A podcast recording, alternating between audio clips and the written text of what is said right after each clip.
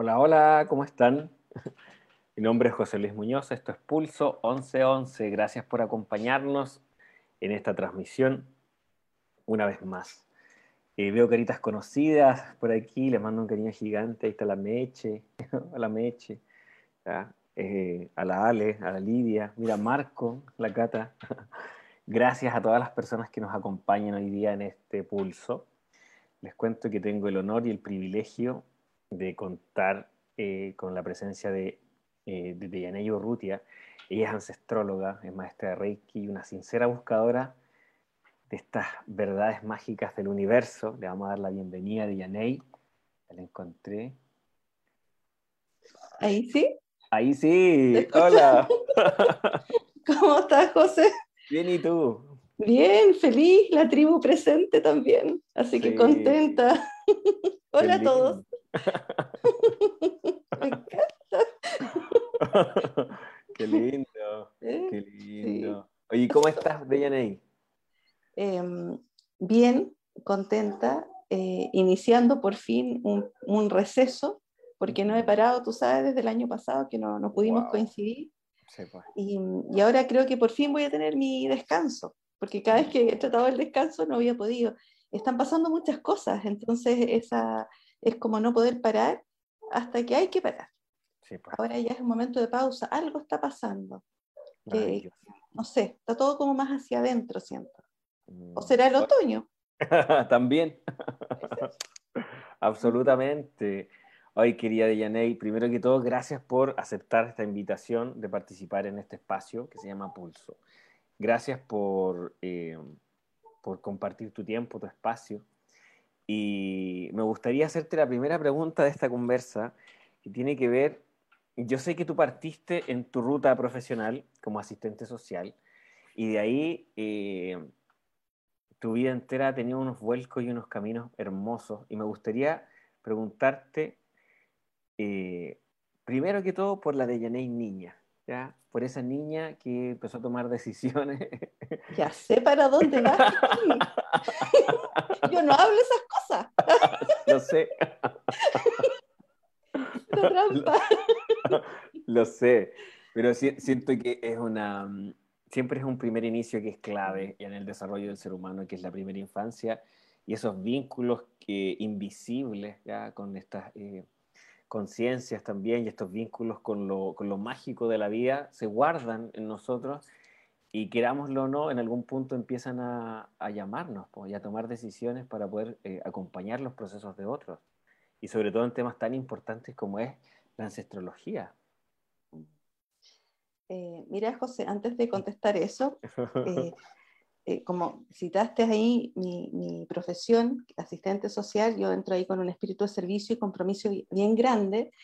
Eh, que ha ido mutando, el compromiso está y todo, pero déjame hacer una cosa simbólica como un cacerolazo, simbólico, por lo que está sucediendo, digamos, en Sename y, el compromiso que tenemos todos con, con, los niños de nuestro país y del mundo. Mm. Eh, hay distintas formas de transformar la realidad. A mí ya no me toca estar en ese frente, estoy desde otro lugar. Sin embargo, solidarizo con, con mis colegas o con las personas que realmente tienen una vocación de servicio y que están haciendo las cosas bien y que se cuidan en, en, la impecabilidad de su trabajo. ¿ya? Así que, eh, digamos, un aplauso por lo que los hacen bien y, y, bueno, y las ganas de transformar ahora desde otro lugar eh, esas visiones. ¿ya? Entonces, y los compromisos, porque ahí juzgamos mucho también, pero el trabajo parte por uno mismo. El abandono, el maltrato, todo eso con nosotros mismos y con la gente que nos rodea. ¿ya? Eh, bueno, eso es un, paréntesis y algo que de lo que yo no me puedo eh, quedar ajena, ¿ya? Eh, bueno, dicho eso, y, mi segundo de cacerolazo, simbólico, bueno, sí, de niña me pasó algo muy curioso, algo muy bonito también, que, que, es una experiencia mágica, que es un poco la que yo sé para dónde va. bueno, yo me arranqué venían, nos estábamos cambiando, nos cambiamos de ciudad, estaban arreglando, qué sé yo, la casa, subiendo los muebles. Yo tenía cuatro años y, me arranqué. Y me arranqué, qué sé yo, empecé a bajar a un lugar que era de, peligro, un, sitio, digamos, desocupado, qué sé yo. Y mi abuelo me trajo de vuelta, me tomó la mano, me dijo que nunca más me arranque, qué sé yo. Y ya yo le hice caso, llegué con él y mi mamá en eso sale y, preocupada y, me dice, eh, ¿qué pasó? Y le dije, mamá, no te preocupes, tica, qué sé yo, con palabras de niña. Eh, mi abuelo me trajo nunca más y mi mamá lloraba, lloraba, lloraba. Lloraba de algo que yo no lograba entender. Bueno, la cosa es que mi abuelo había fallecido, y yo nunca lo conocí. Eh, a mí me costó entender eso hasta como los 12 años, que ya un poco más grande me mostró el, certificado de función, porque la relación que, que, tengo con él es muy fuerte. Eh, eso, entonces eso, digamos, marca como el inicio de, de ciertos contactos o ciertas, eh, no sé, como potencias desarrolladas que todos tenemos eh, pero en un inicio yo creo que les ha pasado a, muchos que nos pueden estar escuchando, de que uno eh, se niega o la familia, eh, mi familia es personas de mente bastante abierta, sin embargo me protegieron mucho de eso. Entonces hubo hartas cosas que yo no hice pudiendo hacer porque no querían mostrarme, ¿ya? yo tuve un vínculo con las cartas, cuando tuve una tía abuela me enseñó a ver las cartas en inglés a los 12 años. Me escogió, así me dijo tú, yo ni sabía, llegué, le leía a la mamá de mis amigos y todo, me buscaban las mamás de mis amigos. Entonces, pues mi mamá no, y no tomaba, porque no era para una niña, y tenía toda la razón, porque después empezó a ser un peso, porque eh, en esto de poder ver un poco estos futuros potenciales, poder leer un poco la malla, eh, que yo no, no tenía el lenguaje ni nada, ni la madurez psíquica, eh, como para hacerme cargo de eso, eh, mi mamá me tomó y dijo hasta aquí mamá, porque de verdad que llegaban personas adultas a tomar decisiones de vida. O sea, es como que se corrió la voz. Eh, eh, entonces, bueno, esos han sido distintos momentos a lo largo de la vida y, de, mucha lectura y de entender lo que me pasaba. Y después tuve un, paréntesis grande, ya adulta, donde me casé y fue un tiempo en que me guardé un poco de estas cosas pero como que me costó un poco porque como que de alguna manera eh, esto me seguía eh, encontrando, por decirlo así. ¿ya? Pero el vínculo con, con, mi abuelo, abuelo entre comillas, porque después se reveló exactamente quién era, eh, es maravilloso, siguió, o sea, con los sueños. Y esto yo creo que nos pasa a todos, ¿ah? todos tenemos alguna manera en que recibimos inspiraciones, contactos, mensajes, compañía, contención, que puede ser, no sé, poder formar de repente esa voz que te habla o en sueño, que a mí era lo que más me pasaba al principio. Eso, José. Qué hermoso. Qué hermoso. Mira, y a mí me encanta hacer ese tipo de preguntas porque justamente eh, yo creo que las personas aquí también nos pueden comentar, pero siento que hace que seamos más valientes en aceptar también eh, esas realidades sutiles de las cuales todos hemos tenido contacto y experiencia, solo que se nos van olvidando como, como vamos volviéndonos seres un poco más densos o un poco más cuadrados. No hay espacio para la magia, no hay espacio para eh, lo sutil. Ahora sí, ya paramos, nos detuvimos un poquitito y ahora hay un, despertar, ahora hay una, una sensación de, de requerimiento de estos espacios que son propios de cada uno de nosotros, de cada una de nosotras. Eh, y curiosamente hay algo que tiene que ver un montón con, con, lo que vamos a conversar hoy día, que tiene que ver con la ancestrología. Porque muchas veces nosotros hablamos de, por decir algo, como eh, la información genética. Nosotros cuando llegamos al planeta tenemos que encajar en un contexto, y en varios contextos, que es genético, ancestrológico, político, cultural, social, de país, etcétera, etcétera, etcétera, etcétera. Y curiosamente, eh, nosotros vamos asustándonos de repente y dicen, no, es que mi abuela era hipertensa, yo voy a ser hipertenso, no sé qué, no sé cuánto. Y un montón de cosas, ya con las herencias también desde lo económico, un montón de cosas que tienen que ver con eh, pertenecer a un núcleo, pertenecer a un árbol genealógico. El título de este pulso se llama La bendición de los ancestros eh, y me gustaría que entráramos ya justamente a hablar de cuáles son las, posibilidades que nosotros tenemos, primero que todo, antes de ir a reclamar la herencia de la bendición, de, de conectarnos justamente con nuestras propias raíces, de conectarnos justamente con nuestra participación eh, desde lo humano, porque inevitablemente el contexto de participar de una familia nos conecta con la parte más humana que tenemos, que son los vínculos. Eh, ¿Sabes qué, eh, José?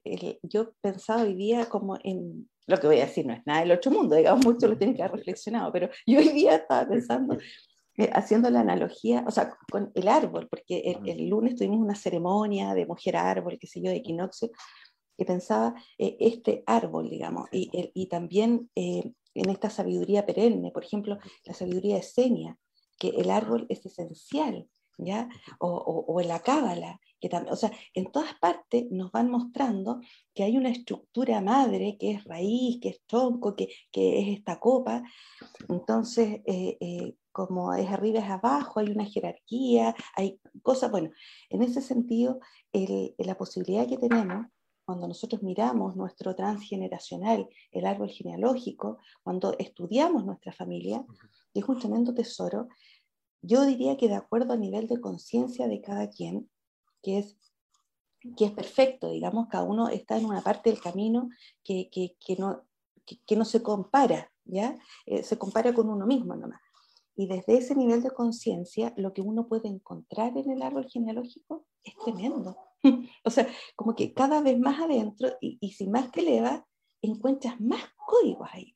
Entonces, como en primera instancia, vamos viendo, vamos encontrando estas similitudes que tenemos con nuestra familia, con nuestros padres, con nuestros abuelos, qué sé yo, y ya se ha hablado harto, afortunadamente, de las lealtades familiares, que son lealtades inconscientes, que vamos repitiendo patrones, qué tipos de pareja, que de repente, no sé, pues, eh, eh, nos estafan, eh, o que hay violencia, qué sé yo, robos, abusos, y cuando uno entra se da cuenta que está en esa lealtad ¿ya?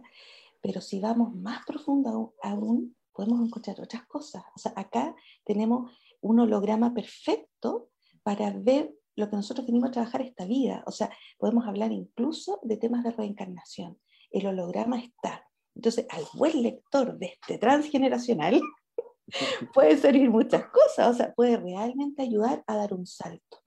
Pero cuando partimos, porque generalmente las personas cuando llegan a ancestrología a mí me encanta porque ha llegado harta gente que no tenía como un camino espiritual, entre comillas, porque sí lo tenían.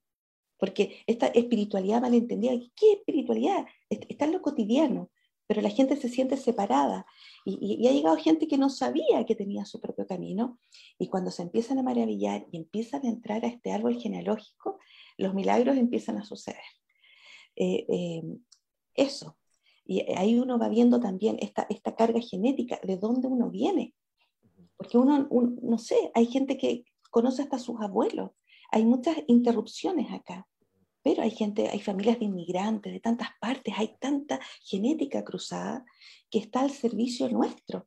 O sea, imagínense las potencias de hartas cosas ahí que a veces reniegan porque no les gusta, o no les gusta el color, o la religión de los de atrás, o qué sé yo, por ignorancia. Pero cuando empiezan a conocerse y a conocerlos por medio de, se abren los caminos. Y ahí es súper importante porque eh, lo que nosotros entramos en ancestrología es al inconsciente, que es lo que gobierna todo, porque uno cree que hace las cosas conscientemente. Es un porcentaje chiquitito. Pero este inconsciente, el inconsciente familiar es tremendo, es más del 90%. O sea, la vida se dirige desde ahí. Por eso es importante abrir ese inconsciente, traerlo a la conciencia y hacerlo medicina. Es típico cuando dicen, por ejemplo, oye, ya, pues suelta la mochila. ¿ya? Hoy andé acarreando la mochila, pero finalmente es como, más que suelta la mochila, es toma la mochila, abre la mochila y ve qué hay dentro de la mochila. Que muchas veces vamos por la vida y como bien decías tú, todo lo que está en el inconsciente nos va a dominar todo lo que está en el inconsciente va a tomar eh, una ruta previa a nuestra propia forma consciente.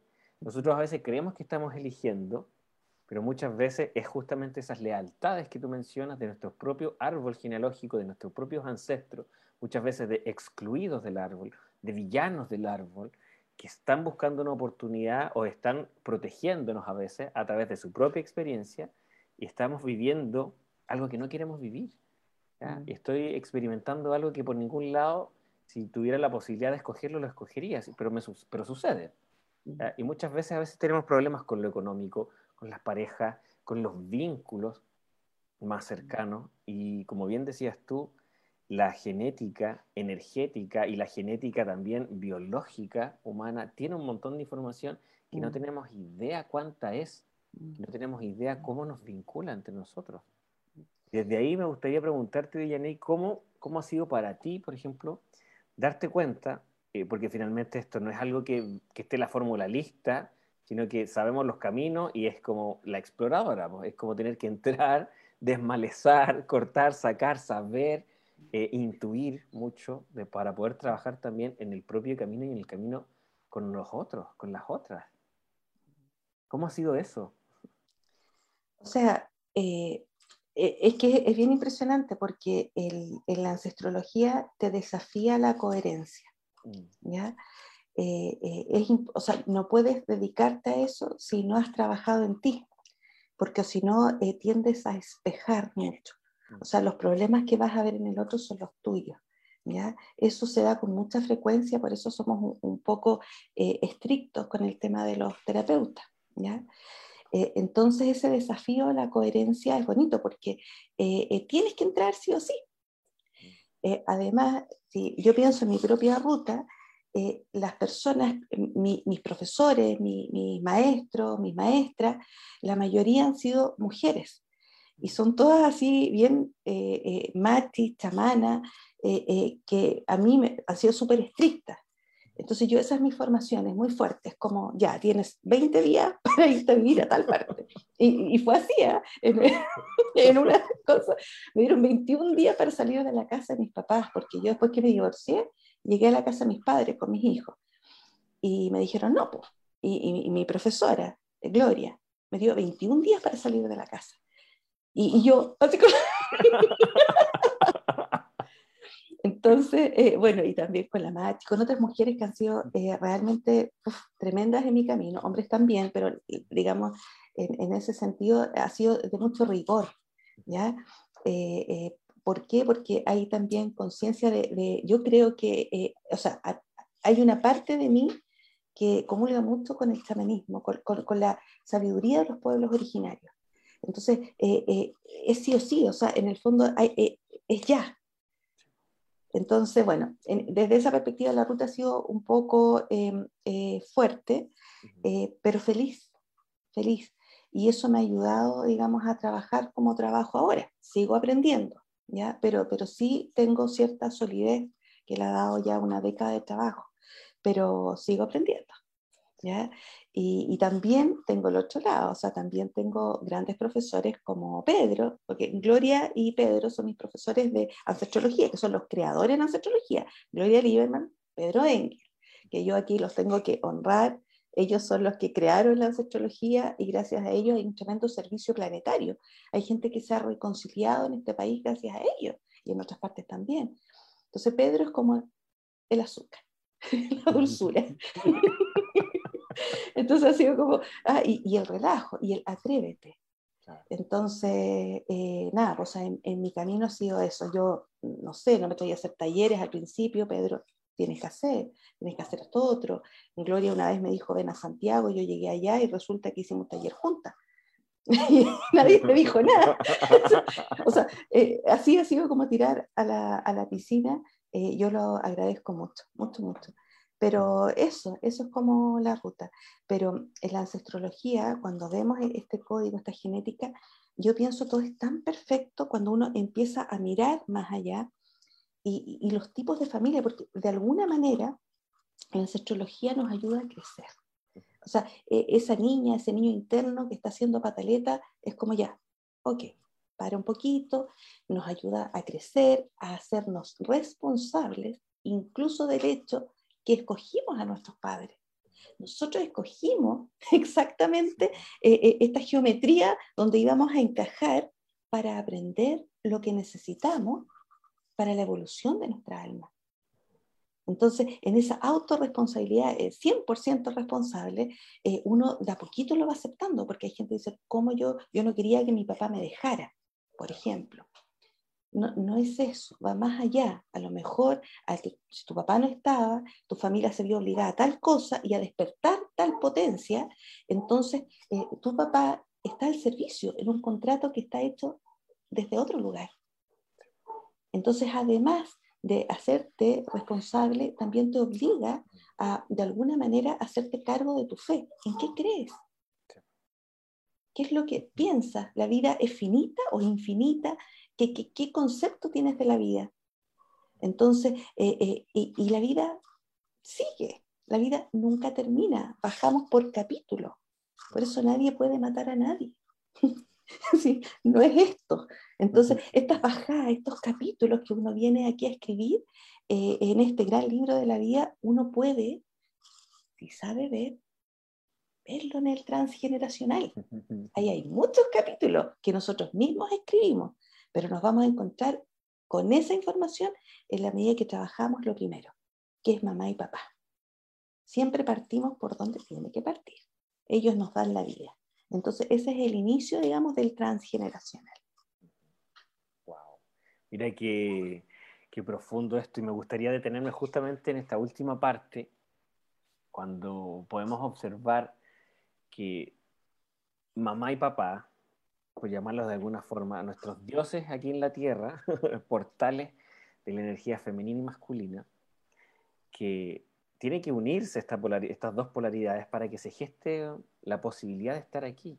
Cada uno de nosotros es la unión de las polaridades, querámoslo o no. Cada uno de nosotros y cada una de nosotras tiene la posibilidad de poder colaborar ¿ya? primero experimentar su propia ruta y también colaborar con la ruta del árbol genealógico. Me gustaría ahí eh, preguntarte, Yanei, ¿cómo, ¿cómo funciona, cómo opera, según tu propia experiencia, la participación, la primero ser humano y la participación de cada uno de nosotros en un árbol genealógico, En, ser parte de algo, porque muchas veces tenemos problemas con no me siento parte, con la pertenencia, eh, curiosamente, o no sé si es curioso, pero no sé si les pasa a las personas que nos están viendo, que por Dios que los seres que más nos hacen eh, evolucionar o con los seres que tenemos las emociones más profundas es mamá y papá. ¿ya? ¿Quién no tiene un tema con la mamá?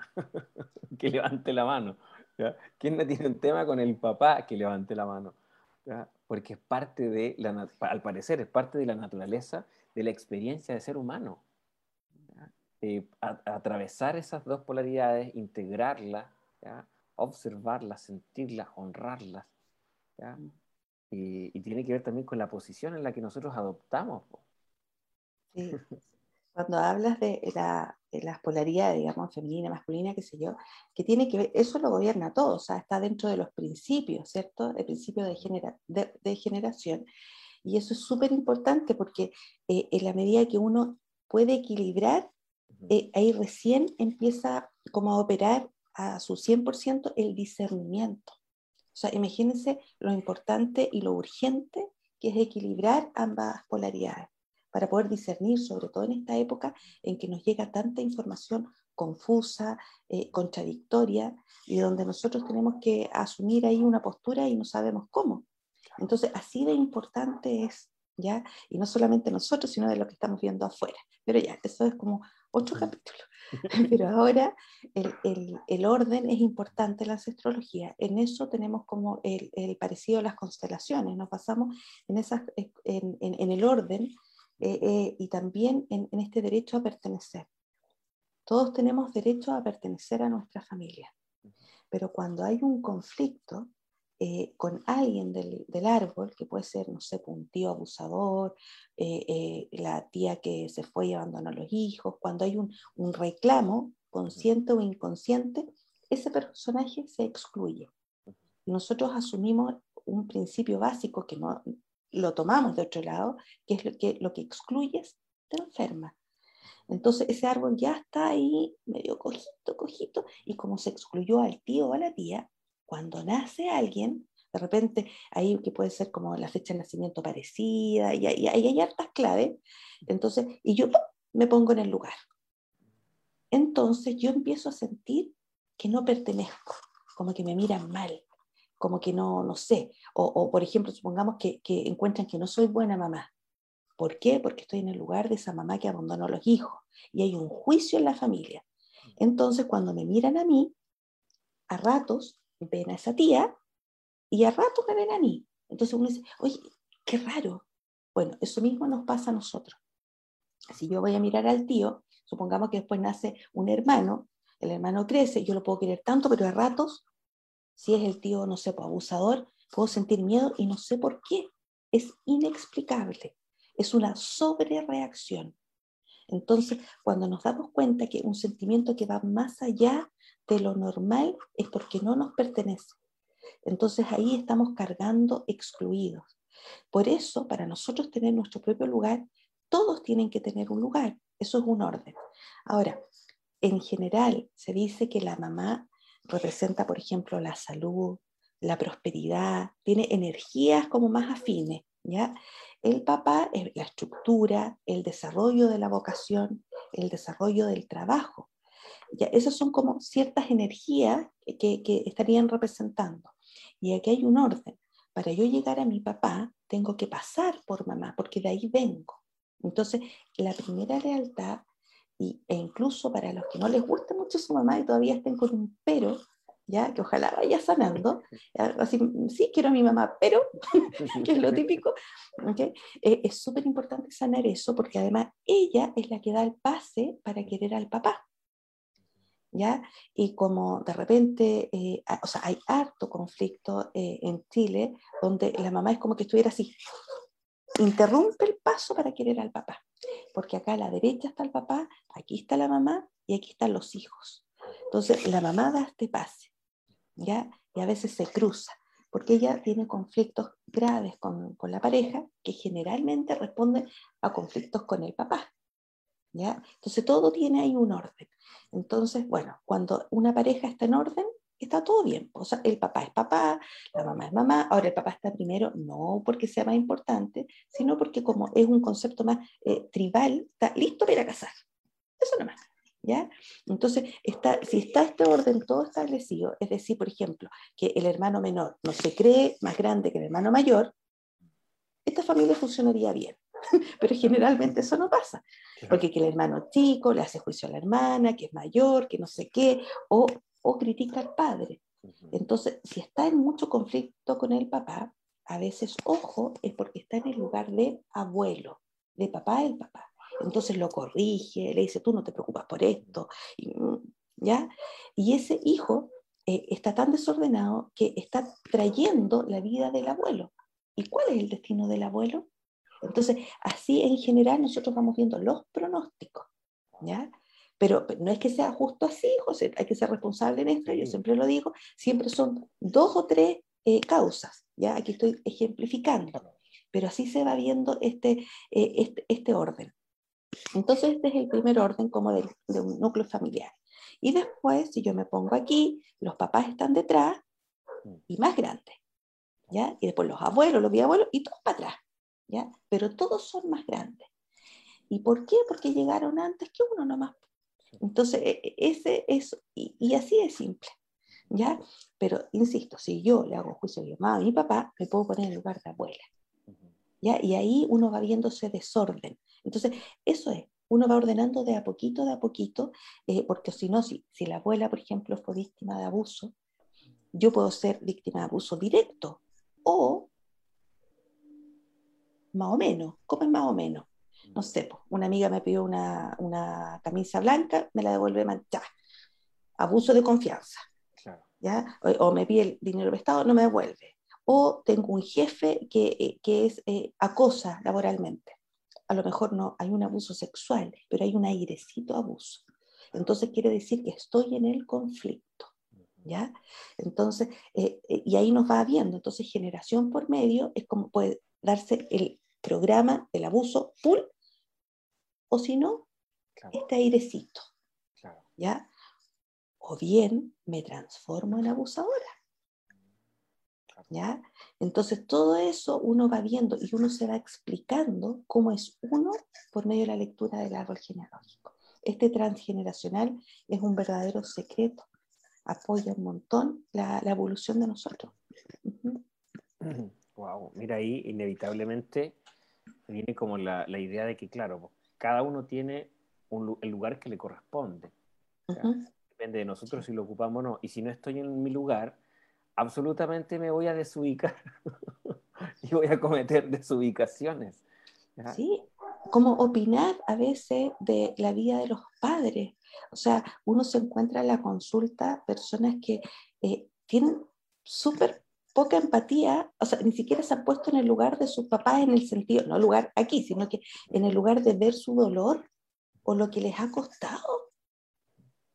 Es como que eh, eh, eh, es bien divertido, ¿ah? porque es como que nacen y como que los papás nacieron junto con ellos, como que no tuvieran una vida anterior. Y a veces han tenido época de niñez dura, han pasado un montón de situaciones para llegar a ser lo que son. Pero a veces estamos tan egoístas que creemos que casi partió la vida con ellos. Tienen una historia. Y esa historia explica cómo son. Si al final ninguna mamá ni ningún papá hace lo peor posible.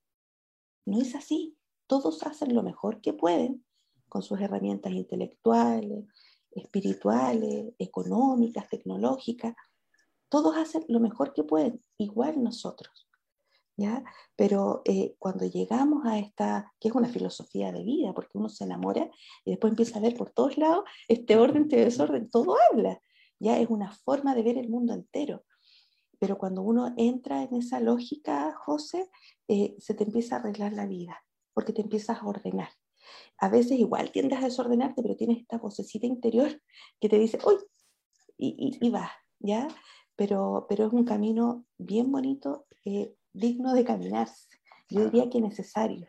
Yo creo que es un servicio planetario, porque uno ve cómo se han reconciliado las familias, como, eh, por ejemplo, a mí me encanta eh, cuando, por ejemplo, llega un, hombre a terapia eh, y tiene conflictos con la anterior esposa y, cree que no tiene que estar bien por la esposa actual.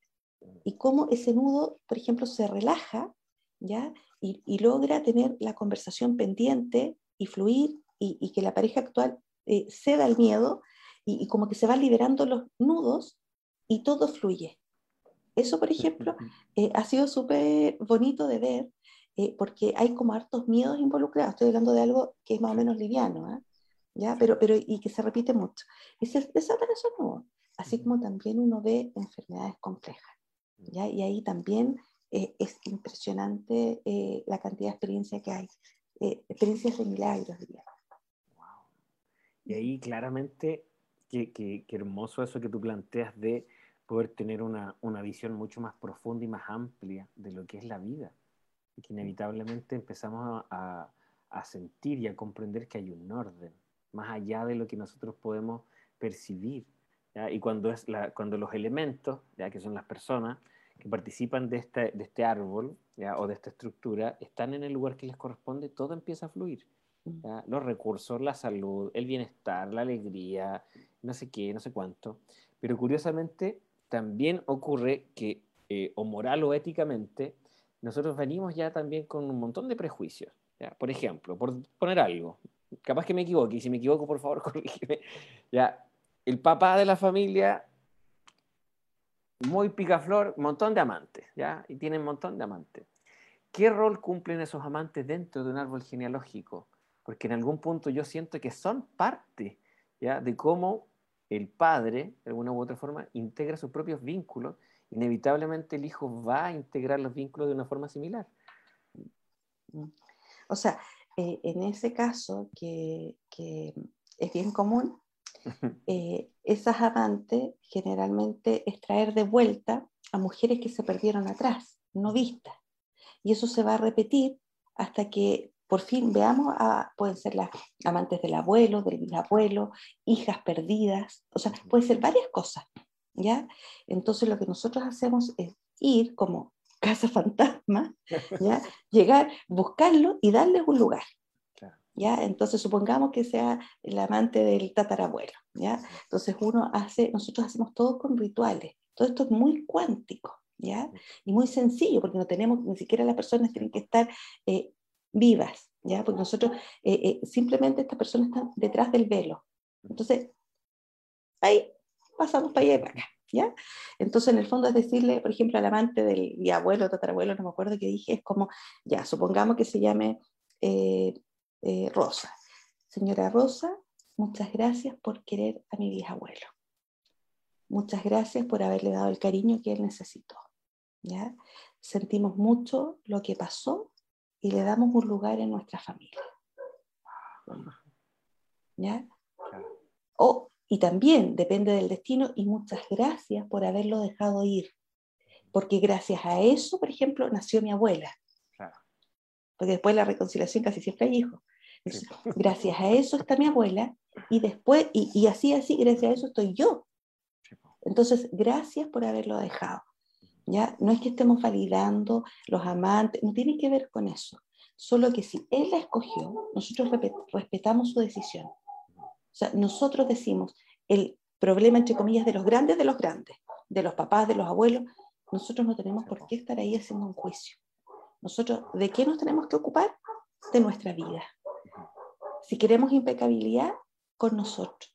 Por eso el tema de la coherencia. Entonces, aquí, ¿qué hacemos? Traemos de vuelta simbólicamente para que no tenga que traer la otra, otro, otro, o, o, mi pareja. Si eso se va a repetir.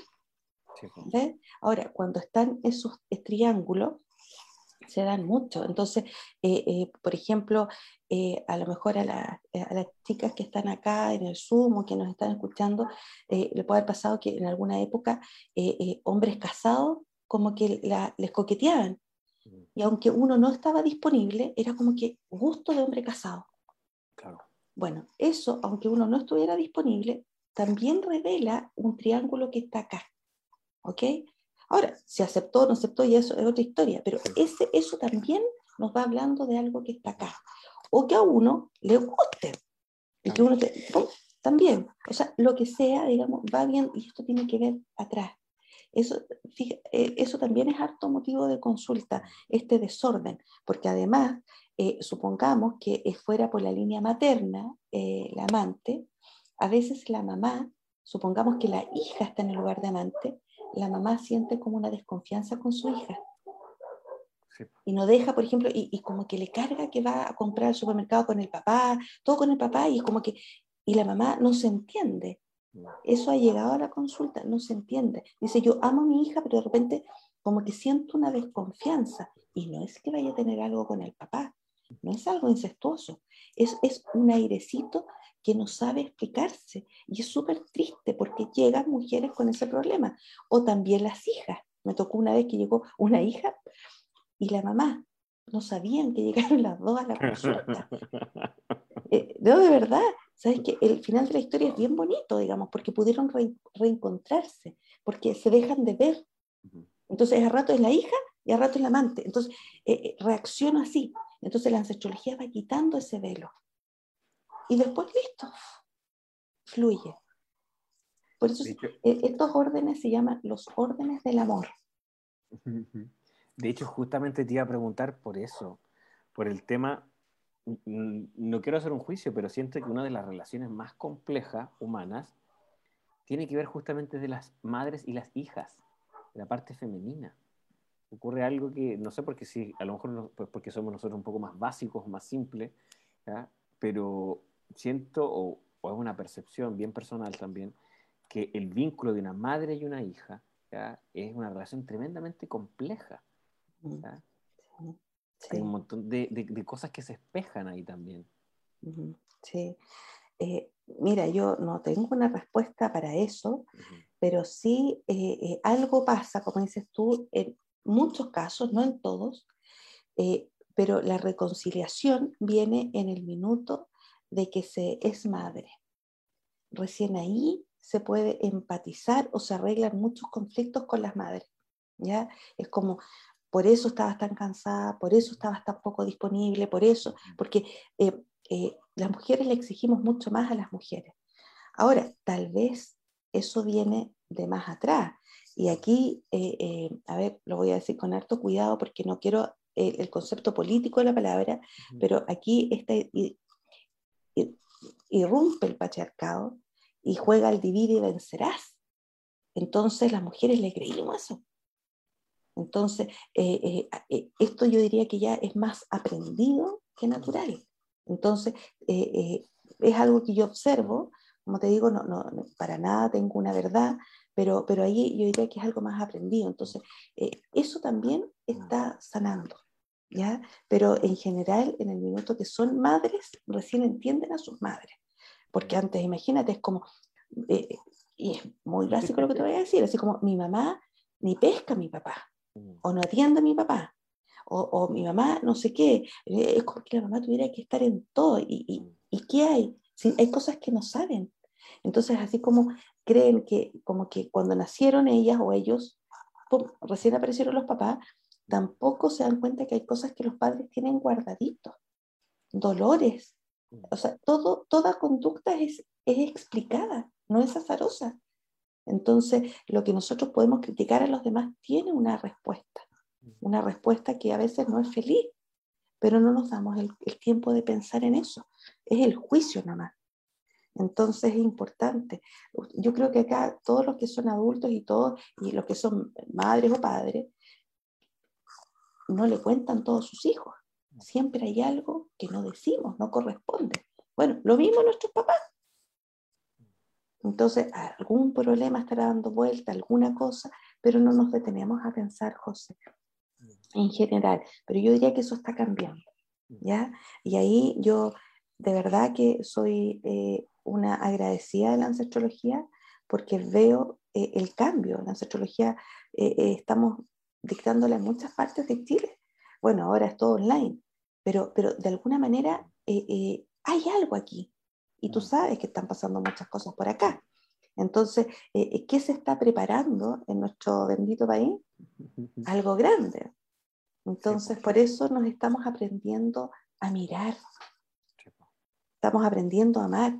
Ahora,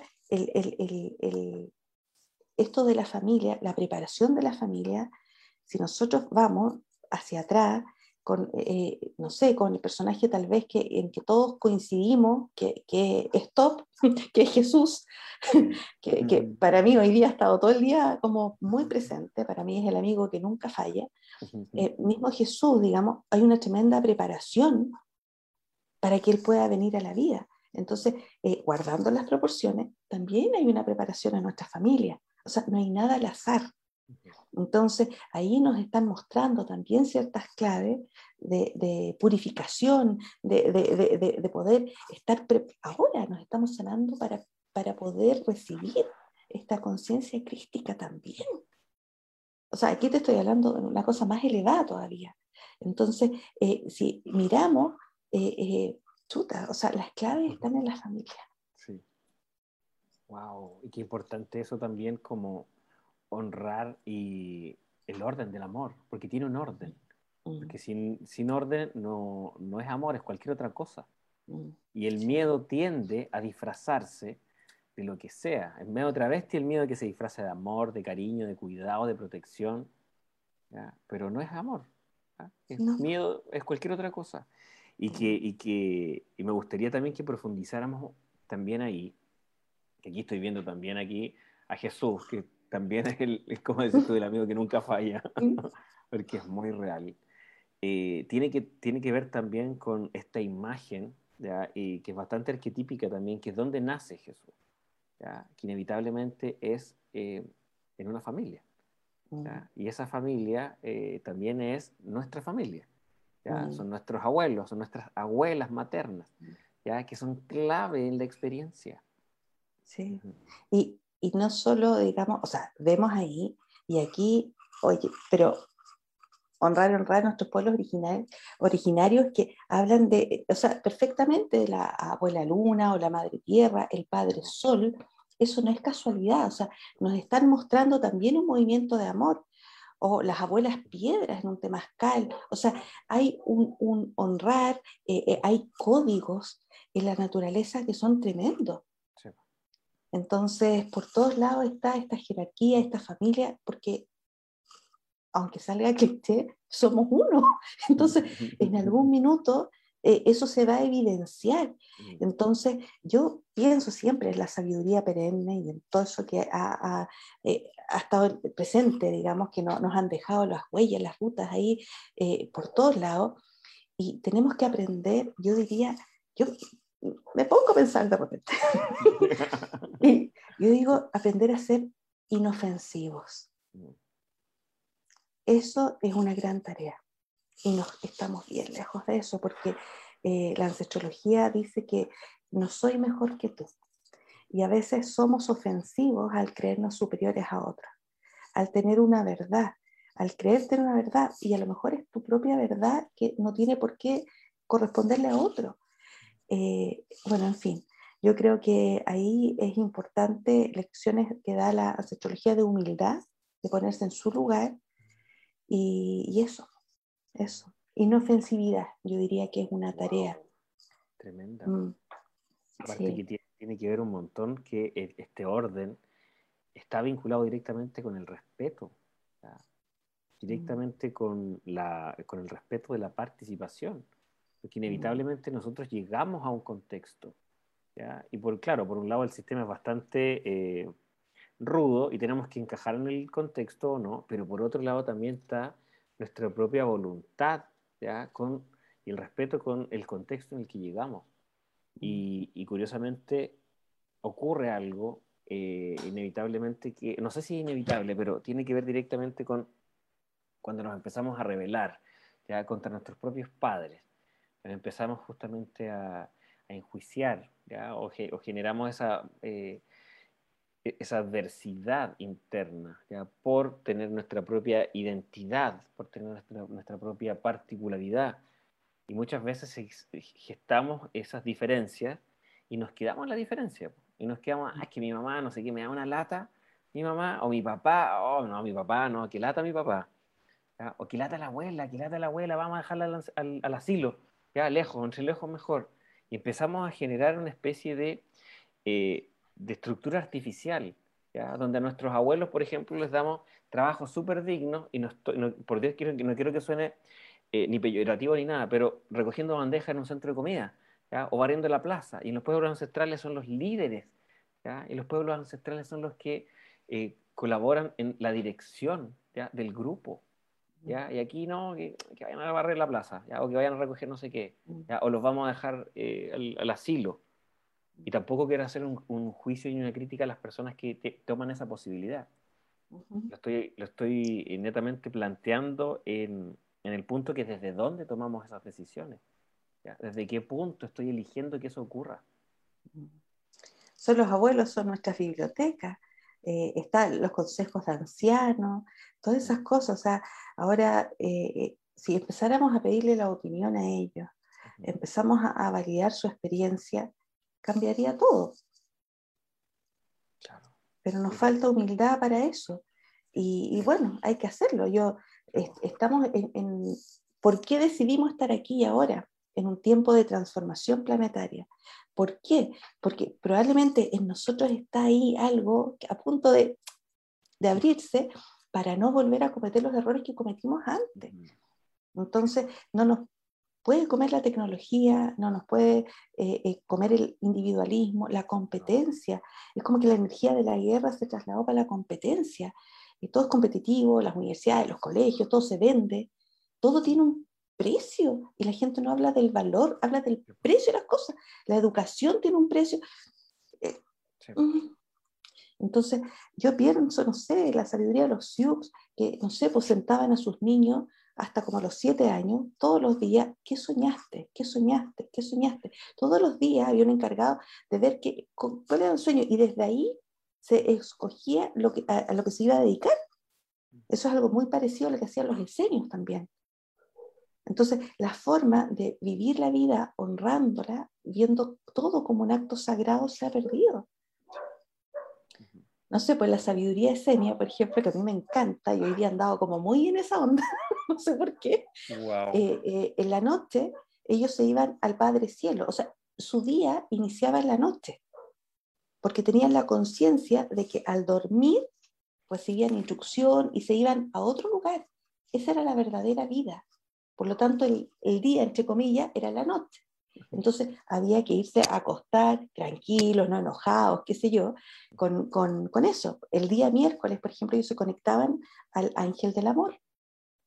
Entonces era súper bonito. Y, y, el miércoles, papá, aprovechando que hoy estamos el miércoles, en la mañana, cuando se despertaban, honraban al ángel del fuego, del fuego sagrado, que era, representaba el sol. ¿Y cuál era el mensaje de eso? Era brillar. El sol siempre brilla. ¿Ya? Entonces era como permitirse ese brillo. Entonces, imagínate una a la semana recordarse eso, porque uno como que se apaga, que no, que no sé qué, pero es brillar, es sacar tu luz. Si no es más que eso, no, no estamos eclipsando a nadie. Y, y, en este mundo que, que, que, ¿cómo se llama? Que, que estamos así en, en, esta cajita atómica, eh, igual necesitamos la luz de 8 cuando nos opacamos un poquito nosotros mismos. Entonces, qué bueno si todos brillamos. Bueno, esa sabiduría, algo de eso yo creo que tenemos que empezar a incorporar. Hay tantas lecciones que nos han dado a lo largo de la vida hay, hay tantos, no sé, filosofías espirituales, movimientos iniciáticos, escuelas de misterio. Está por todos lados y somos muchos los que estamos pescando y, transformando eso. Entonces se están despertando memorias, José. Y todos los que nos escuchan, fíjense qué está pasando. Si de repente uno como que siente afinidad por una etapa de la historia de la humanidad. ¿Qué será? Se está despertando porque es necesario ahora. Ahora es cuando. A mí me sorprende un montón porque justamente esa parte de la historia de la humanidad que tiene que ver con los diseños ha sido algo que a mí, por lo menos en lo personal, me ha tocado el último tiempo y muy en lo interno. Y ahora veo que también está, como dices tú, confirmando justamente que está ocurriendo. Está ocurriéndonos, está sucediendo aquí y ahora. Y, y claro, pues, lo más antiguo va a ser lo más nuevo, como decía la Cote en algún momento. Y estamos volviendo al orden ¿ya? que realmente esto, eh, esto tiene y que nosotros tenemos la posibilidad de poder encarnarlo. Porque sería bastante más sencillo, sin querer ponerme político, ¿qué pasa si empezamos, por ejemplo, nosotros a exigir que los derechos ¿ya? de nuestros ancianos ya sean, pero así de primera? ¿ya? Que el derecho de todos nuestros ancianos sea no pagar luz, no pagar gastos, eh, los gastos básicos, que puedan tener una pensión tremendamente amplia, ¿ya? porque inevitablemente estamos preparando también nuestro propio camino, querámoslo o no. es básico, es absurdamente básico, ¿ya? pero sin embargo tenemos la conciencia bastante truncada de creer que ese momento nunca va a llegar, ¿ya? que ese momento nunca va a manifestarse. ¿ya? Tengo hoy 20 años, o 15, o 30, o 40, o 50, todo el tiempo, pero no es real. En algún momento estamos aprendiendo justamente eh, la edad biológica de nuestro cuerpo que nos lleva también a poder incluir e incorporar la propia sabiduría de los años, que es clave también a nivel biológico. Ahora, muchos maestros de sabiduría han hablado de esta época y que nos preparemos. Estamos como al debe, nos han dicho que que probablemente es la última generación antes de la redención, incluso los teósofos hablan por ahí. A propósito de eso, yo no sabía que eh, eh, eh, hoy día es un día en que se conmemora el maestro El Moria. es súper interesante, sí, por las cartas de la, ¿cómo se llama? Elena Roerich. Ella, ahí hay, hay, un, y, y, hay una petición que hoy día se conmemora y cuando supe eso dije, oh, porque una amiga hoy día que está por ahí, con el Dani, me dijo, piensa en el Moria hoy día. Yo pensé, papá. Le hago caso yo a toda mi gente. Y, y, bueno, interesante, se conmemoran, pasan, pasan cosas y nos prepararon para este tiempo. O sea, hicieron todo lo que pudieron. Si nosotros tomamos eso o no es otra cosa. ¿Y sabes con qué tiene relación eso, José? Yo tomo la información o puedo tomar del otro el cariño, la información, lo que sea, cuando he tomado a mis padres. Entonces, te fijas que hay gente que a veces no es muy agradecida, es como que ya, mm, bueno, es igual con la mamá. Entonces, en la medida que uno realmente agradece a los padres que tienen, imagínense a todos los que nos escuchan, si no es una casualidad que esa mujer y ese hombre en ese minuto se unieran y que lleguemos nosotros, o sea, es tremendo, es tremendo, es un milagro en sí. Entonces, eh, y además que pues, nosotros hicimos el plan ahí arriba, mira, mi mamá, mi papá, tú vas a hacer esto, o sea, y que hayamos podido lograrlo, eh, aquí hay muchas fuerzas dedicadas a eso. Hay muchas fuerzas. Eh, estamos, uf, la bendición de los ancestros viene de atrás, o sea, hay tanta jerarquía haciéndonos barra para que suceda esto, para que podamos evolucionar y encontrar el papel que nos corresponde hoy día. Y ahí elegir si vamos a encarnar el rol al cual nos comprometimos a venir a experimentar acá, sobre todo en estos tiempos, sobre todo justamente en estos tiempos que ya, ya ni siquiera nos quedan profecías. es que algo pasó, yo no me acuerdo, he estudiado eso, pero algo pasó que ya eh, eh, cambió todo, fue más rápido de lo que se pensaba, que ya no operan las profecías. Entonces, como que todos los días hay que mirar así como los futuros potenciales. Estamos construyéndolo todos los días. Chicos, o sea, podemos cambiar mañana, podemos transformarlo todo si nos vamos a acostar en paz. Eh, imagínense, el, eh, nosotros en nuestro espacio estamos tratando de poner de moda el saludar y despedirnos con la paz sea contigo. Mm. O sea, imagínense desear eso. ¿Ya? O sea, eh, es importante. Si nosotros hoy día nos vamos con más conciencia, con más amor a acostarnos, podemos hacer una gran transformación, porque en la noche nos vamos a ir a hacer con una tremenda instrucción y vamos a volver con otro voltaje. Entonces es importante, es súper importante.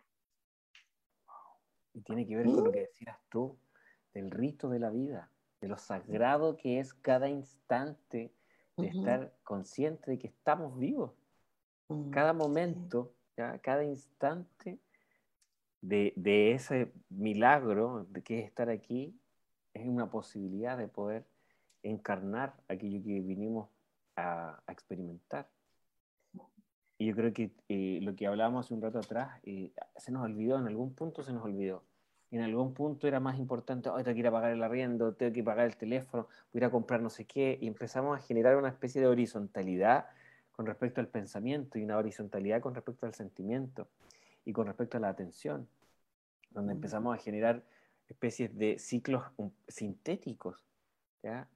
Donde trabajo como enfermo toda la semana, de lunes a viernes, y llega el sábado, o llegaba el sábado, voy a la fiesta máxima, me tomo todo el alcohol del mundo, y el domingo a la hora que despertara, centro comercial, a gastar las lucas, y vamos, hoy que lata el lunes, vamos de nuevo. Pero curiosamente, y me atrevo a decir, y esto lo he dicho un montón de veces, yo creo que como al 99% de las personas no les gusta el sistema. No, no nos gusta. Pero están tan disociados eh, y, en vez de volver a uno, mm. volver a uno, darse esa pausa, eh, centrarse y hacerse las preguntas. O sea, si uno puede de verdad decidir hacer las cosas distinto mañana. O sea, todos tenemos esa gran posibilidad siempre. Eh, eh, en el fondo, no, no pierdan esa fe. Estamos acompañados, solo tenemos que escuchar, sentir, y para eso, volver a uno. Estamos como afuera, viviendo en dos líneas que no nos corresponden. Eh, esta cosa de tener, de competir, no, no es natural a nosotros, eso es implantado. Entonces, si nosotros volvemos, eh, mira, me vuelvo a los esenios, cuando ellos despertaban, ya cierto, porque la vida en la noche cuando dormían, y acá era el huerto de la hermandad. A mí me encanta el concepto de hermandad, nosotros lo trabajamos harto en, bueno, en las cosas que hago, pero el huerto de la hermandad, qué lindo. O sea, la conciencia de siembra, de la gran siembra. Y eso es importante porque se nos olvida la gran ley de causa y efecto. Todos los días sembramos. Sembramos con el pensamiento, con la palabra, con la acción. Entonces, eh, tenemos exactamente lo que merecemos a nivel de siembra. Solo que no evaluamos toda la vida, evaluamos esta experiencia de vida. Por eso es importante, de repente, si nosotros pensamos que alguien nos dañó y estamos muy ahí, ¿qué habrá pasado en otra vida? Entonces, eh, eso, por eso los conceptos de, perdón se trabajan tan profundamente. Algunos maestros dicen, antes de perdonar, o sea, eh, eh, como no pides que te pidan perdón, sino pide tu perdón. Y uno dice, pero ¿cómo si esta persona me hizo esto? porque algo tiene que haber sucedido antes. Entonces es como pedir perdón, dar perdón y agradecer por poder frenar eso, sellar, ¿ok? Estamos en equilibrio, pasó. Y uno puede seguir la vida. Pero esa mirada amplia de la gran ley de causa y efecto en todas las vidas, no en esta experiencia de vida, nos falta. Pero nos falta porque no hemos sido entrenados para eso, pues José. Hemos sido entrenados para todo lo contrario, para ver en chiquitito. Y este ojo del águila, ah, que nos habla del chamanismo o la perspectiva sistémica, la hemos perdido. Entonces, mirar esa perspectiva nos saca del dolor y de la importancia personal de que nos pasa las cosas a nosotros, que nos hacen las cosas a nosotros. No es tan así. Pero ojo, porque lo que pensamos, decimos y hacemos, todo tiene un efecto. Por eso piensa bien del otro, dale una oportunidad. Sonríe. Haz pequeñas acciones que van cambiando todo. Saluda, pongan de moda, la paz sea contigo. O sea, imagínate, es un deseo profundo. Aparte que yo creo que también, así como, como dije que a la mayoría no nos gusta el sistema, la mayoría queremos lo mismo. La mayoría queremos vivir en paz, pero por caso deseamos la paz a otros. es absurdamente obvio. Todos queremos tener eh, sustento, pero tampoco le deseamos sustento al otro. Y curiosamente esto lo estamos tejiendo entre todos, querámoslo o no. Mm estamos siendo parte de un proceso que no tenemos idea, pero lo que sí podemos tener algo de idea que son tiempos tremendamente, por lo bajo, históricos. Por lo bajo, son tiempos tremendamente claves en la historia de la humanidad. ¿ya? Ni siquiera estamos hablando de, de oh, claro, el 2020 algo ocurrió y mm, mm, ¿ya? lo sentimos dentro de nosotros. Ya la, la alarma, la baliza o el, el, la alerta ya se encendió. ¿ya? ya se encendió y muchos son los llamados, como dicen por ahí, pero de cada uno de nosotros depende de qué hago con eso. Yo soy convencido de que existe la malla, la, la, la, el volumen o la cantidad de personas despiertas. Yo siento que ya está. El tema es que volvemos a actuar como personas dormidas.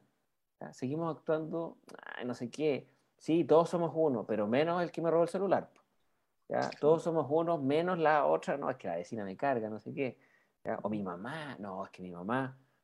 ¿Y dónde queda eso? Es que no nos enseñan a leer las señales, mm. el sentido. Eh, si alguien nos dijera que nada, pero de verdad que nada es casualidad, ni, el que te robó el celular, ni nada en el ejemplo, o sea, todo tiene un sentido, y si aprendiéramos a ver eso, eh, bueno, avanzaríamos un poquito más. Pero todavía estamos a tiempo. Sí, absolutamente. Es como, voy a, voy a, poner un ejemplo bastante básico, puede ser, pero no sé, por ejemplo, es cuando somos niños ¿ya? y nos mandan a ordenar la pieza. ¿ya? Anda a ordenar tu desastre, ordena la pieza. Y tenemos que ordenar la pieza, pero en realidad a alguien le enseñaron a ordenar la pieza. no es curiosísimo, porque no, no nos enseñaron a ordenar la pieza y eso es algo como que venimos repitiendo, ¿ya? como que algo que sabemos que tenemos que hacer, pero en realidad nadie nos enseñó a hacerlo. bueno, pero ahora estamos aprendiendo.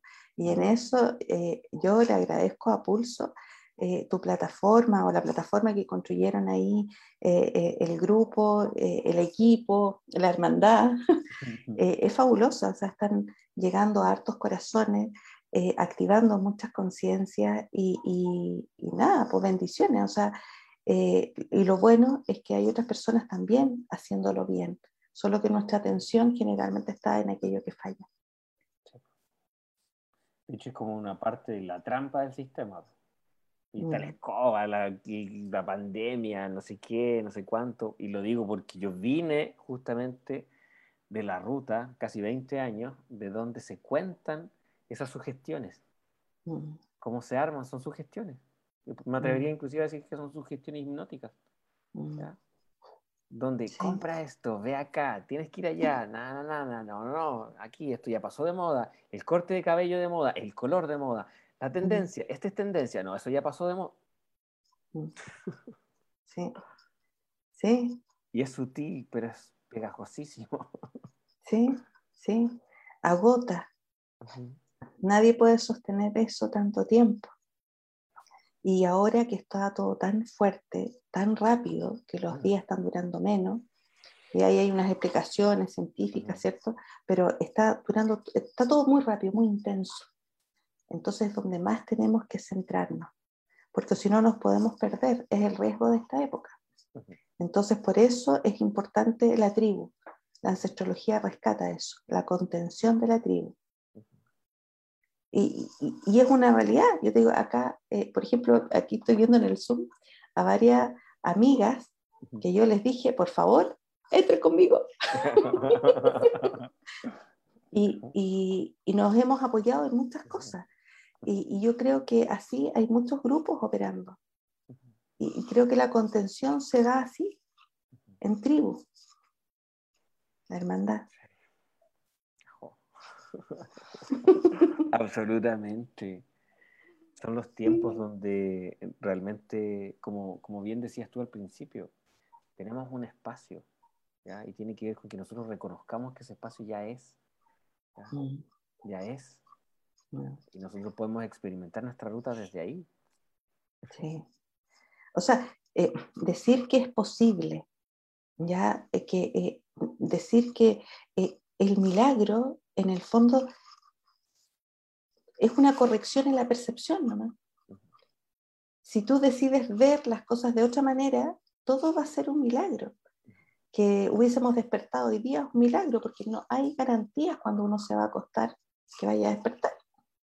Entonces, desde esa mirada, eh, todos generamos y somos, eh, eh, generamos y, y, tenemos milagros en nosotros todo el tiempo. Entonces, imagínate si nos centramos en eso y nos alegramos por eso. Entonces es importante, es importante. Yo, sabes que sigo sintiendo la presencia de Jesús tan fuerte, donde hablamos, donde de alguna manera eh, yo pienso que Él quiso estar. Y, bueno, en fin, ahí hay una eh, energía de amor incondicional, hay un, un, tremendo voltaje, una tremenda experiencia, un tremendo ejemplo eh, que espera ser tomado ahí nos da una ruta. Está, dejó la ruta hecha. Entonces, ahí abrió una tremenda puerta que nada puede cerrar. Entonces, estamos ahí, estamos ahí, muy bendecidos por los ancestros de, de todas las jerarquías, por, por, todas las dimensiones. Nuestra familia probablemente eh, no es solo humana, ¿ya? Eh, para los que a lo mejor no, no conocen, o sea, esos conceptos es un poco más fuerte, entonces, eh, ampliemos nuestro mapa porque probablemente se vengan tiempos en que nos vamos a sorprender. Entonces, de a poquito ampliar los mapas con alto respeto, eh, porque la verdad es que no sabemos muchas cosas, creemos saber. Entonces, sin soberbia, decir con humildad que probablemente eh, vamos a sorprendernos con esas cosas, pero nuestra familia va más allá. Las abuelas de las estrellas empezaron a hablar hace mucho y nos prepararon para el día de hoy. Y los abuelos de los pueblos ancestrales, todos ya estaban en contacto con los hermanos de la... Sí. Todos. Sí. Es, precioso, o sea, eh, y, es un privilegio poder eh, sentir esa certeza eh, en un mundo que te distrae tanto. Mm. Certeza de la compañía. Sí, y sin duda en algún futuro bastante cercano vamos a estar hablando también de ancestrología cósmica. Es bien, por ejemplo. Sí, sí. ¿De qué constelación eres? Si por algo viene de ahí. Y, y, dentro de nosotros también. Y, y, con los otros reinos. O sea, hay algo ahí muy importante que ya se está observando. Pero primero vamos a partir con mamá y papá, eh, chicos y chicas que nos escuchan, qué importante es eh, aceptar a los padres tal y como son. Todos queremos ser aceptados como somos. Entonces alguien tiene que partir. Entonces podemos partir nosotros. Entonces es como decirle gracias. Nosotros hablamos de reverenciar a los padres. porque ellos nos dieron la vida. O sea, así de simple, nadie más puede dar ese regalo. Ni la pareja, ni los hijos, ni un concurso, ni, no sé, ni un líder. Nadie. Entonces, cuando honramos de dónde venimos, a nosotros nos hace bien. Nosotros nos completamos un poquito más, tomamos una fuerza. Mamá y papá son unas fuerzas tremendas, aunque ellos no lo sepan, así como nosotros tampoco lo sabemos. Entonces, tomar a los padres, decirles sí, es decirles sí a la vida. Sí, mamá, te acepto tal y como eres. Sí, papá, te acepto tal y como eres. Gracias por escogerse, aunque sea un ratito. Y si alguien dice, no sé, después se separaron, no soy hijo del amor, pero a lo mejor eres hijo del disfrute. ¿Ok? Entonces hay, hay, hay tanto que poder observar. Eso, tomen a sus papás una sugerencia, con humildad, porque cada uno a su ritmo. Pero de verdad que es importante. Ay, qué hermoso. Y lo mejor es que se siente bien. Sí. Sí. sí. Y, tanto que hay para los lados, y ahora hablamos de los papás, pero hay tanto, tanto, pero es, importante. Sí, es que es curioso que eh, duele cuando no se hace, pero cuando ya se hace, ya se disfruta. Sí. Eh, Yo creo que ahí está la gran paradoja. Mm. No tiene por qué doler. Eso también, además, es otra malformación. Ya el sacrificio no es el camino. No, no, nos dijeron eso y no era cierto. el camino es la felicidad. Absolutamente. Wow. Mm. Ay, qué maravilloso eh, de Yanei, que son tiempos donde eh, podemos hablar abiertamente de que parte del gran propósito es ser feliz, pues el amor, es lo que todos queremos en algún punto de nosotros. De verdad me atrevo a decir que todos en algún punto queremos lo mismo. queremos ser felices, queremos experimentar el amor, queremos sentirlo, expresarlo, entregarlo, recibirlo, serlo. Queremos tener eh, toda buena cosa que sea necesaria para nuestra experiencia.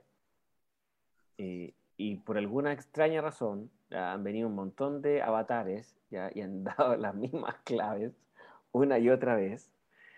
Eh, lo han dicho hasta en sánscrito. Pero al parecer ahora nos corresponde anclarlo adentro. O es una propuesta, al parecer. Donde de verdad este despertar en masa, donde de verdad esta ascensión es masiva, es en tribu, es en grupo. Más allá que venga alguien de afuera y te diga, oye, no sé qué. Pero es una decisión personal. Eh, digamos, el camino eh, en ese sentido de, cada uno. Y, eso, digamos, yo siento que todas las personas que están en este trabajo de alguna manera muestran esa posibilidad, porque a veces hay gente que ni siquiera se la ha planteado, por, todo lo que no, bueno, en fin, la, esta sociedad judeo-cristiana que nos plantó, implantó, digamos, el sacrificio o una manera de ver pues, la misma enseñanza de Jesús y otros de, de una manera tan conflictiva, tan errónea. Entonces la posibilidad de ascensión no existía, era como para, solo para Jesús, por ejemplo. O cosas que solo eran para los hombres. Bueno, todo eso se ha ido abriendo y, y, ahora las personas ya están conociendo que está la posibilidad y que todos tenemos derecho a eso. Y bendita que, y ahí cada uno era su elección, pero ahora saben. Antes no se hablaba. Era como una nube blanca, no sé qué, en una película y, listo, y se honraba el sacrificio. Imagínate tener la cruz aquí en el pecho o, o, las abuelitas detrás de la cama. Es como honrar el sacrificio, es el peso.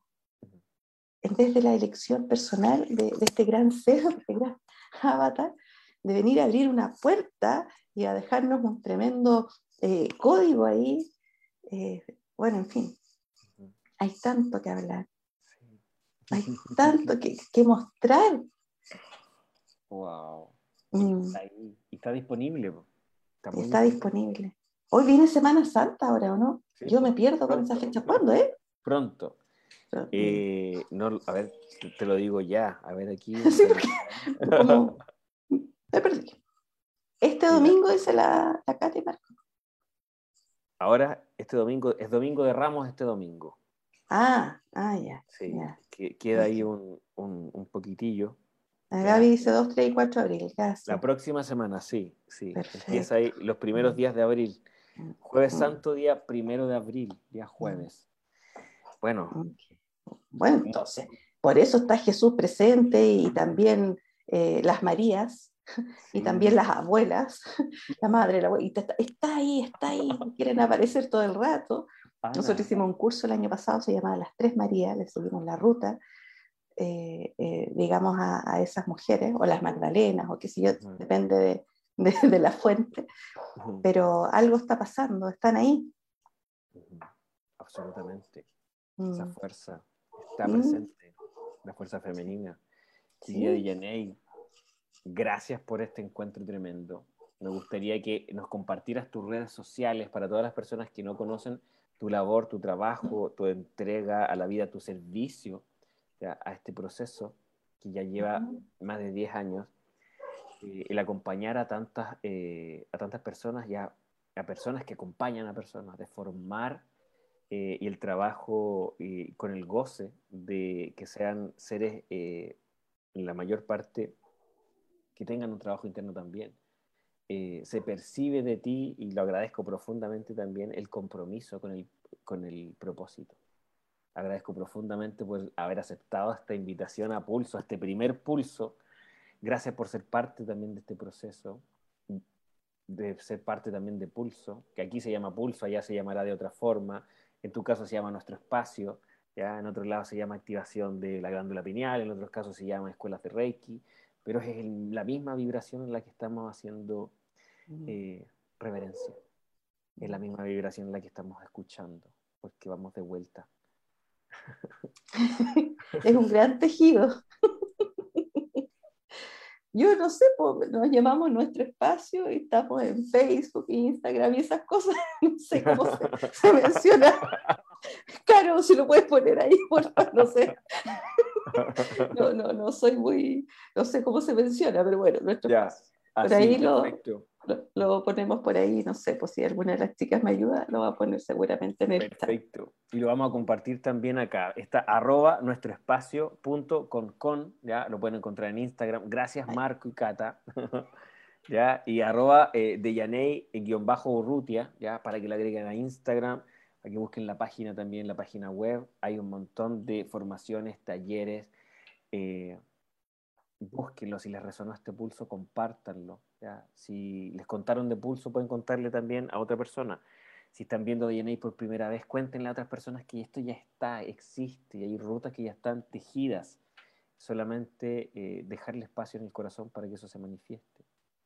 Eh, son tiempos tremendos de crecimiento, de aprendizaje, de recordar y de empezar a darle un sentido justamente a esas grandes preguntas que han estado acompañándonos a la humanidad entera. ¿Quiénes somos? ¿De dónde venimos? ¿Y hacia dónde estamos tejiendo esta experiencia? Muchas gracias por tu generosidad, José. Wow, les mando un abrazo gigante a todas, a todos. Dame un segundo para despedirme. Muchas gracias a, quienes nos escucharon y a quienes se quedaron también escuchando esto. Eh, por algo nos reunimos todos eh, no es casualidad tampoco este encuentro. Eh, gracias por su energía, por el respeto y vamos, vamos para adelante que se puede y entre todos vamos a hacer un lindo tejido.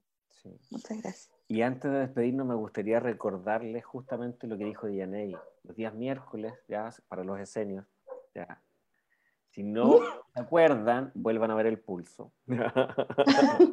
Y hoy día agradecemos también al maestro que nos acompañó, porque las casualidades no existen, y pulso por Dios que nos entrega todos los días confirmaciones. Ya, ese maestro, el Moria, que está también presente, porque las casualidades no existen. Le mando un abrazo gigante, un abrazo enorme. Si les latió este pulso, pueden compartirlo en sus redes sociales. Un beso gigante, un abrazo enorme y descansen. Gracias. Chao. Chao.